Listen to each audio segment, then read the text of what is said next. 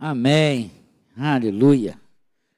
Prometo não demorar. Hoje nós temos, entramos no propósito hoje, né? Do encontro. Prometo não demorar. Mas eu quero trazer uma palavra que Deus colocou em meu coração. Quero participar vocês aquilo que Deus tem falado, né? Gostaria muito que vocês estivessem abrindo a palavra de Deus no livro de 2 Reis, capítulo 5 uma pregação muito conhecida, né?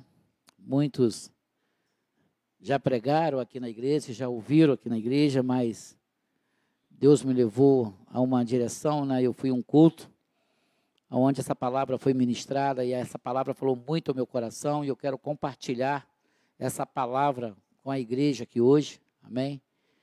Porque eu creio que aquilo que Deus fez na minha vida há de fazer na vida de vocês também, né? Trazer uma um algo novo, né? trazer uma salvação, que é o tema da nossa mensagem. Cadê? Lê nosso tema. Hoje tem salvação. Amém? Eu quero participar algo para vocês aqui, através da palavra de Deus. Gostaria muito que você estivesse ligado, sabe? Não permitisse que ninguém do lado pudesse atrapalhar você naquilo que Deus tem para falar a sua vida hoje. Em primeira, segunda Reis, capítulo 5, a gente vai falar um pouquinho da história de Namã. A partir do versículo 1, a palavra de Deus diz assim: E Namã, chefe, chefe de um exército do rei da Síria, era um grande homem diante do seu senhor, muito respeitado, porque por ele o Senhor dera o livramento aos sírios. Então repete comigo assim: por ele, o Senhor, por ele, o Senhor dera o livramento aos sírios. E era este varão um homem valoroso, porém leproso. E saíram as tropas da Síria à terra de Israel, levaram presa uma menina que ficou ao serviço da mulher de Namã. E disse essa sua senhora: Tomara que o meu Senhor estivesse diante do profeta que está em Samaria. Ele o restauraria da sua lepra. Então entrou na mão e notificou-se ao seu senhor, dizendo: Assim, assim falou a menina da terra de Israel. Então disse o rei da Síria: Vai, anda, e enviarei uma carta ao rei de Israel. E ele foi, tomou nas suas mãos dez talentos de prata, seis mil ciclos de ouro, dez mudas, dez mudas de vestes, e levou a carta ao rei de Israel, dizendo: Logo é chegado a ti esta carta, saiba que eu te enviei na mão, meu servo, para que restaurem a sua lepra. E sucedeu que, lendo o rei de Israel a carta, rasgou as suas vestes, disse: Sou eu Deus para matar ou para vivificar? Para que este envie a mim, para eu restaurar o homem da sua lepra? Pelo que deveras notai, peço-vos, e vedes, buscais ocasião contra mim. E sucedeu, porém, que ouvindo Eliseu, homem de Deus, que o rei de Israel rasgava suas vestes, mandou dizer ao rei: Por que rasgaste as tuas vestes? Deixa vir a mim e saberá que há profeta em Israel. Veio, pois, na mão com seus cavalos, com seus carros, e parou à porta da casa de Eliseu. Então Eliseu mandou um, um mensageiro dizer: Vai, lava-te sete vezes no Jordão, e a tua carne te tornará, fica, e a tua carne te tornará e ficará purificado. Porém, Namã muito se indignou e se foi, dizendo: Eis que eu dizia comigo: Certamente ele sairá, posear em pé, invocará o nome do Senhor seu Deus, e passará suas mãos sobre o lugar e, restaurará o leproso. Não são porventura Abana, Farpar, rios de Damasco, melhores do que todas as águas de Israel? Não poderia eu levar, lavar neles e ficar purificado? E voltou-se e se foi indignado. Então chegaram a ele os seus servos e lhe falaram e disseram: Meu pai, se o profeta te disser alguma grande coisa, porventura não fararias? Quanto mais disserte a ele, levanta-te e lava-te e ficarás purificado. Então desceu e mergulhou no Jordão sete vezes, conforme a palavra do homem de Deus, e a sua carne tornou-se como uma carne de um menino e ficou purificado. Pai, em nome de Jesus, traga a nós nessa noite a revelação da tua palavra. Fala conosco, Deus. Fala a tua igreja, assim como o Senhor falou comigo. Não permita que eu venha falar nada da carne, do homem, ou daquilo que eu desejo, ou daquilo que eu penso, mas que eu venha falar tudo, Pai, que é direcionado pelo Teu Espírito Santo à Tua igreja, tudo que eu lhe peço em nome de Jesus. Amém. Amém, igreja? Igreja, aumenta um pouquinho esse fundo aí, musical aí. É interessante aqui que nós estamos falando de um homem que era um homem reconhecido, um homem muito poderoso, um homem que tinha uma fama, um homem que tinha um poder, um homem que tinha um reconhecimento. A gente lê aqui na palavra de Deus, a gente percebe que Namã era um homem que ele tinha um respeito muito grande pelo seu rei. Namã era um homem condecorado, Davão devia ser um homem de muitas medalhas.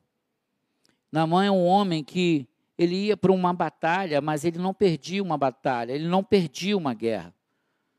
A gente começa a ver aqui na palavra de Deus que existe algo aqui que não sei se vocês lerem bem, preste atenção na Bíblia, mas os sírios eram inimigos imortais dos hebreus. Os sírios em todo o tempo queriam invadir Israel, tomar Israel, tomar Samaria. Portanto, que a menina foi levada como escrava, tirada de, de Israel, porque a palavra de Deus diz que ela estava em Samaria. E quando ela, essa menina ali era levada como escrava ali por Naamã, certamente é porque eles haviam atacado aquela cidade. Os seus soldados então estavam naquela cidade. E então ali eles levam uma menina escrava. Mas essa menina vai parar na casa de um grande homem, de um grande general, de um homem que era totalmente reconhecido não somente pelo rei, mas por todos os seus soldados, como um general poderoso, né?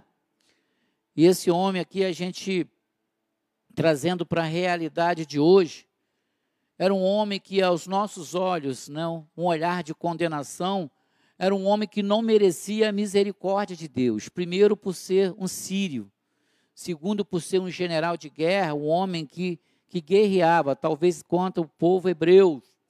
Então era um homem que como pode um homem desse, né, Deus abençoar em uma guerra? E a gente vai trazer para nós aqui, conjecturar juntos, essa história desse, desse grande homem. Porque Deus não olha para mim, Deus não olha para você, Deus não olha para mim como você me vê, Deus não olha para você como eu te vejo sabe? E nós, como cristãos, nós temos uma mania de querer julgar pessoas, de achar que as pessoas não são merecedoras da misericórdia, da graça de Deus, porque muitas das vezes não confessa a nossa fé, ou porque muitas das vezes não segue aquilo que a gente segue, ou não faz aquilo que a gente gostaria que fizesse. Mas Deus não olha para nós dessa forma. A gente olha aqui para Naamã, era um homem totalmente desmerecedor da graça de Deus. A gente olha para Naamã, a gente vê que é um homem que pegou uma menina e levou para a tua casa como escrava. Como é que esse homem agora pode ter a misericórdia de Deus sobre a vida dele? Porque havia algo na vida desse homem que às vezes não há na minha vida e talvez não há na sua vida. Esse homem, ele tinha vários adjetivos que pudesse traçar ele como um grande homem poderoso.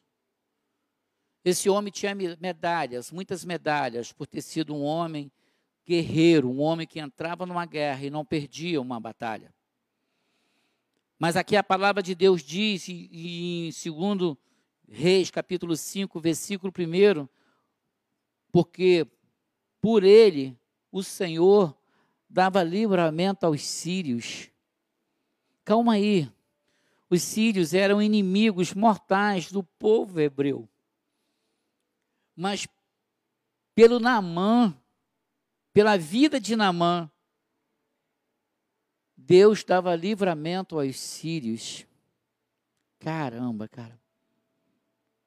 E Deus falou muito ao meu coração a respeito disso. Namã, ele poderia não conhecer ainda Deus. Namã não poderia ainda conhecer os profetas de Deus. Mas Deus conhecia Namã.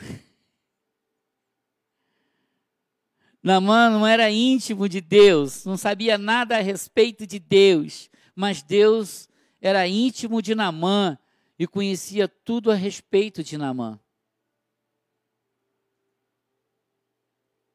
Como assim, pastor? Porque um homem que, que guerreava contra o povo de Deus e Deus dava livramento aos sírios por causa deste homem. Porque Deus via nesse homem que esse homem era um homem leproso. Era um homem que por baixo da sua armadura tinha uma lepra. Era um homem que por baixo da sua armadura tinha uma doença mortal, que ele sabia que tinha um tempo de vida. Mas isso não impediu que esse homem fosse fiel ao seu rei. Isso não impediu Naamã de guerrear pelo seu país e ser fiel ao rei, e ser fiel àquilo para qual ele foi chamado. Namã, com todo o problema que ele tinha, ele manteve uma fidelidade ao seu rei. E Deus, quando olha para nós, Deus não vê em nós simplesmente da forma que eu vejo. Talvez você vê uma pessoa a qual você não dá nada para aquela pessoa. Talvez você vê uma pessoa a qual todo tempo você quer julgar aquela pessoa. Mas eu quero dizer para você nessa noite, em nome de Jesus, quando Deus olha para dentro de nós, Ele vê em nós o caráter. Ele vê em nós a fidelidade. Naamã poderia não ser um homem de Deus. Naamã poderia não ser cristão. Mas Naamã era fiel ao teu rei. E por causa dessa fidelidade, o Senhor se agradava dele. Por causa dessa fidelidade, o Senhor dava livramento ao povo sírio. Mas agora, dentro da casa de Namã, tem uma menina. Dentro da casa de Namã, tem uma menina que foi levada escrava por Namã. E essa menina, então, eu acredito que dentro daquela casa, ela percebe que Namã, na hora que chega da batalha, tem que tirar a coraça do corpo. Eu fico imaginando aquela menina ouvindo os gritos de Namã, quando ele ia tirar aquela roupa e a esposa dele tendo que ajudar, sabe, tendo que umedecer para poder aquela coraça sair da sua roupa. E aquela menina então que saiu para ser levada como escrava, está dentro da casa de um homem poderoso, de um homem cheio de adjetivos, um homem totalmente comprometido com o seu rei. Mas agora aquela menina ver dentro da casa dele como aquele homem sofre pela enfermidade que ele tem. E aquela menina então abre a boca para falar com a tua senhora. Presta atenção numa coisa. Deus coloca pessoas em nossas vidas que jamais a gente poderia, que aquela, pensaria que aquela pessoa pudesse falar algo ao nosso favor algo que pudesse gerar vida em nós. E aquela menina ali, se você fosse aprofundar na palavra de Deus, você vai entender que naquela época, um escravo, para se dirigir a palavra ao seu senhor, sem que fosse permitido pelo seu senhor, ela levava 30 chicotadas. Para ela dirigir a palavra à sua senhora, sem que ela tivesse sido convocada a falar, ela levaria 30 chicotadas. Mas Deus bota aquela menina lá dentro. E aquela menina abre a boca, não se importando com as 30 chicotadas. Vou falar para você, Deus bota pessoas nas nossas vidas, muitas das vezes, não se importando com o que o mundo fale daquilo que ela está fazendo por você, porque foi Deus que direcionou ela para a sua vida. Então ela abre a boca e fala com a sua senhora. E a sua senhora não manda chicotear ela, mas transmite a mensagem ao seu senhor. E o seu senhor, então, ele faz o quê? O seu senhor, ele vai até o teu rei, conversa com o teu rei, e o rei acha que é o rei de Israel que vai trazer cura para aquele homem. Para o seu general, escreve uma carta, mas quando ele chega lá, ele entra em um conflito porque o rei achou que era uma afronta aquilo que ele estava fazendo, que o rei estava mandando aquele homem para lá para que ele pudesse pegar lepra daquele homem. Então ele fica revoltado com aquilo, mas Eliseu estava lá dentro e ouve a conversa. Eu quero dizer algo para você nessa noite, em nome de Jesus. Nem todo mundo que ouve a sua conversa é fofoqueiro. Nem todo mundo que ouve a, a tua conversa sabe, que é o pior para você. E ele ouve a conversa. Então, aquele homem, então ali, ele vai, ele chega e fala com o rei, e o rei se revolta e ele diz, o Eliseu, deixa ele vir até a mim que ele vai ver que há profeta em Israel. Aí eu fico me perguntando: um homem inimigo do povo de Deus, um homem condecorado, um homem cheio de poder, um homem cheio de dinheiro, um homem posicionado, sabe? Um homem que se talvez entrasse aqui hoje, a gente não daria crédito em termos de homem de Deus. Mas Deus não vê como a gente vê. Dentro daquele homem tinha algo que muito de nós, como cristão, não tem. Aquele homem ele poderia não ter um encontro ainda com Deus. Aquele homem ainda poderia não ter encontrado a tua cura por si próprio, mas aquele homem tinha algo dentro dele que o Senhor se agradava aquele homem tinha um caráter forjado. Aquele homem dentro dele havia uma fidelidade ao seu rei e ao seu povo. E Deus se agrada disso. Deus se agrada de homens e de mulheres que têm um caráter, sabe? Forjado, lapidado. E agora Deus então planta uma menina ali dentro para que através dessa menina ele pudesse conhecer a Deus.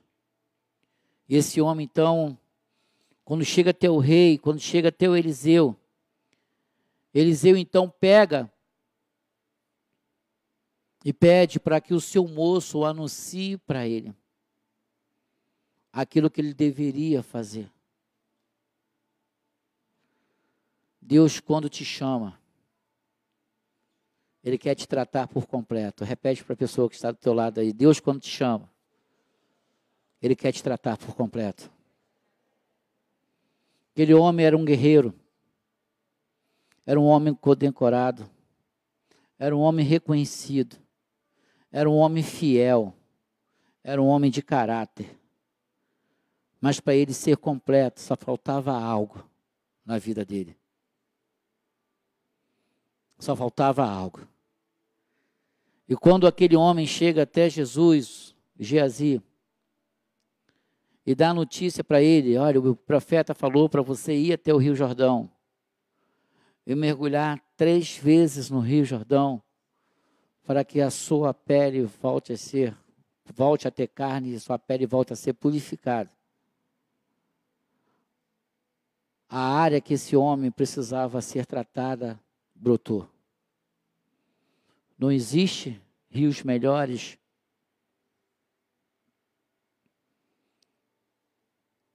Pensei que ele fosse vir aqui. Sou um general, pô. Sou um homem condecorado. Sou um homem respeitado. Sou um homem reconhecido. E ele me manda uma pessoa me trazer um recado. Sabe? Existia algo ali que tinha que ser tratado na vida daquele homem, que era o orgulho. Sabe? A lepra que ele tinha não estava na tua pele, não estava na tua carne. A lepra que ele tinha estava dentro dele. Ele tinha um caráter, ele era fiel, responsável, condecorado, reconhecido, leproso, mas de uma lepra que não vinha de fora, de uma lepra que vinha de dentro. Então Deus, quando olha para aquele homem, fala assim: Eu quero esse homem para mim. Porque ele tem qualidades que tem povo que está no meio, não tem. Quando Moisés vai para o monte, onde ali ele foi para escrever as tábuas, e ali ele permaneceu 40 dias. Quando ele desce, aquele povo sem caráter, já tinha feito para eles um bezerro de ouro, dando a glória da saída de Israel, do Egito para aquele bezerro. Sabe?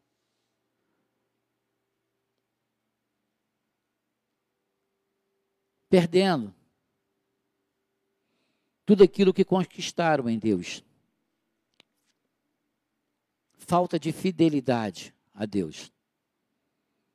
Fidelidade àquilo que Deus fez por eles. Fidelidade, falta de fidelidade aos livramentos que eles tiveram, sabe? E no nosso meio não é diferente. Quantas pessoas que abandonam porque a tua bênção demorou a chegar, porque aquilo que tem orado não tem acontecido, ou porque se tornou crente, e depois que se tornou crente, as coisas às vezes de, de melhorar, pioraram. Já ouvi isso, quem já ouviu? Mas nunca você vai receber um milagre de Deus. Nunca você vai receber uma bênção de Deus que foi ministrada aqui num domingo, sem que antes aconteça um reboliço na sua vida. Ezequiel capítulo 37, quando Ezequiel profetiza sobre o vale dos ossos secos, que o Senhor diz para ele, vai lá e profetiza, vamos lá, só para a gente ler, para a gente não falar heresia. Ezequiel 37, a partir do versículo 1 está assim: Veio sobre mim a mão do Senhor, e o Senhor me levou em espírito e me pôs no meio de um vale que estava cheio de ossos secos e me fez andar ao redor deles. Eis que eram muitos numerosos sobre a face do vale, e estava sequíssimo. E me disse: Filho do homem, poderão viver esses ossos? E eu disse: Senhor Jeová, tu sabes. Então me disse: Profetiza sobre esses ossos e diz-lhes: Ossos secos, ouve a palavra do Senhor. Assim diz o Senhor Jeová a esses ossos: Eis que farei entrar em vós um espírito e vivereis, e porei nervos sobre vós, e farei crescer carne sobre vós, e sobre vós estenderei pele, e porei em vós um espírito, e vivereis, e sabereis que sou o Senhor. E no versículo 7, então, ele profetiza. Então Ezequiel diz no versículo 7: Então profetizei como se o meu é, profetizei como se me deu a ordem. E houve o que? Um ruído enquanto eu profetizava. Presta atenção. Você nunca vai receber um grande milagre sem que aconteça um grande ruído na sua vida. Sem que aconteça algo em sua vida que possa querer trazer espanto para a sua vida. Então, antes dos ossos se movimentarem, houve um grande ruído. A tempestade é que a gente mostra o nosso caráter. É na tempestade, é nos ruídos que nós mostramos para Deus quem verdadeiramente nós somos. É na tempestade, é nos ruídos que nós mostramos para Deus se verdadeiramente estamos preparados para receber o nosso milagre. E diz a palavra então que ali então começou os ossos se movimentar, os nervos, as carnes, as peles. E a gente voltando para a segunda reis. Namã era um homem que ele tinha passado por grandes ruídos porque era um homem de guerra. Era um homem que entrava no campo de batalha. E ele vivia uma tempestade, um ruído dentro dele, que ele era um homem leproso. Ele tinha todo o motivo do mundo para desistir, sabe? De chegar para o rei e falar: Eu não posso guerrear. Sabe? Mas ele permitiu que o seu caráter fosse forjado. E Deus se agradou disso. Deus se alegrou disso. Deus não está nem aí se você é cristão ou se você não é cristão. Ele não vai deixar de operar um milagre em sua vida. Basta você ter um caráter forjado. Ser fiel, ser verdadeiro, ser correto. Sabe aquele que compra e que paga? Aquele que busca viver uma vida reta? aquele que obedece sem mesmo ser cristão, sabendo que deve obediência àquele que está acima, assim mãe era. era. Mãe era um homem que ele era fiel ao seu rei, era obediente ao seu rei. E agora ele está de encontro a um homem que vai curar algo na vida dele que precisava ser curado. Ele tinha todas essas qualidades. Ele tinha todos esses adjetivos. Mas agora tem algo que precisava ser tratado na mão, uma lepra que não vinha de fora, e sim de dentro. E Deus pede para que ele mergulhe no rio. E ali ele questiona. Mas mesmo assim, alguma pessoa ouviu o Senhor falar com ele e disse para ele: Ó oh, meu Senhor, se alguém te pedisse para fazer uma grande cruz, o profeta te pedisse para fazer algo tremendo, o Senhor não faria? Agora, só porque pediu para mergulhar no rio, e esse rio não é o rio que o Senhor queria, o Senhor questiona, vamos mergulhar nesse rio. Na mãe, então, ali ele vai e mergulha naquele rio. E na sétima vez, ao sair do rio, ele sai curado. ele sai curado. Ele sai purificado. Sabe? Agora, no versículo 9, existe o reconhecimento. O reconhecimento daquilo que foi feito na vida dele e de quem fez na vida dele. A pessoa que tem caráter, ela é grata. Fala comigo para a pessoa que está do teu lado. A pessoa que tem caráter, ela é grata. A pessoa que tem caráter, ela é grata. Por quê? No versículo 9, veio, pois, Naamã com seus cavalos e com seu carro. Perdão, não é aqui não. 17. versículo 17. E disse Naamã: Seja assim, contudo, desse a este teu servo uma carga de terra de um jugo de mulas, porque nunca mais, repete comigo, nunca mais oferecerei, nunca mais oferecerá este teu servo holocausto, nem sacrifício a outros deuses, senão ao Senhor. Aplauda Jesus. Namã reconhece que o milagre que aconteceu na vida dele não veio de Eliseu, não veio do servo de Eliseu, mas veio do Senhor para a vida dele, sabe? Veio do Senhor. Reconhecimento, porque havia algo dentro de Namã que Deus se agradou.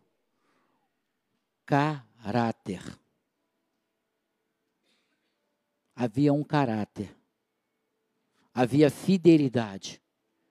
E ele entendeu, naquele momento, que tudo aquilo que aconteceu na vida dele veio do Senhor para a vida dele, a ponto dele pedir um pouco de terra, um saco de terra, para que colocasse num cantinho da casa dele, para que ali servisse de altar, para que ali ele se sentisse pisando no local, na terra, na nação que ele recebeu a cura. Sabe? Caráter. Através de um caráter, Deus transformou a vida de um homem. E Deus não está nem aí se ele era crente ou se ele não era crente. Mas ele se tornou através daquilo que Deus fez na vida dele. E essa noite é uma noite onde o tempo é a salvação. Hoje é noite de salvação. Hoje é noite que Deus não está nem aí, sabe? Para aquilo que você fez ou deixou de fazer. Mas Ele olhou para dentro de você e viu que há um caráter forjado e transformado. E através disso, Ele quer operar um milagre na sua vida. Ele quer mudar a sua história. Por mais que você ache que você está passando por um reboliço. Sabe? Algo que tem tirado você, a tua atenção daquilo que Deus tem para você. Mas você permanece firme. Você permanece confiante. Você permanece com a certeza que depois disso, sabe? Assim como Ezequiel profetizou no vale de ossos secos, alguém profetizou sobre a sua vida. E o seu milagre está acabando de ser transformado em sua vida. Vamos ficar de pé em nome de Jesus. Aleluia.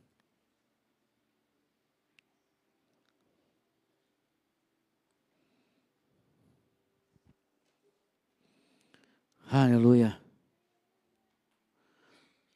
Santo, santo, santo. Talvez você recebeu a palavra de alguém sobre a tua vida e você não deu tanta importância.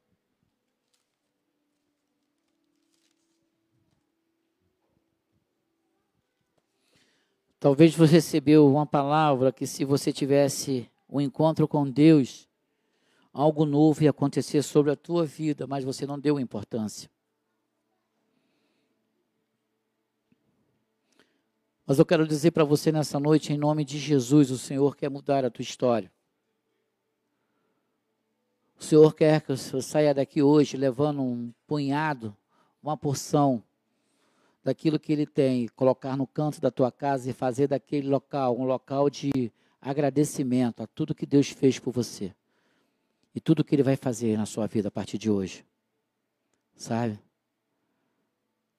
Nosso Deus é um Deus de milagre, igreja. Nosso Deus olhou para Naamã e viu que havia algo bom dentro de Naamã. E Deus dava livramento a ele. E Deus dava vitória à Síria através da vida dele. Talvez sem perceber, Deus tem dado vitória à sua família através da sua vida. Deus tem trazido cura para a tua família através da sua vida. Deus tem trazido, sabe, paz para a tua família, mas talvez você, você mesmo não esteja vivendo essa paz.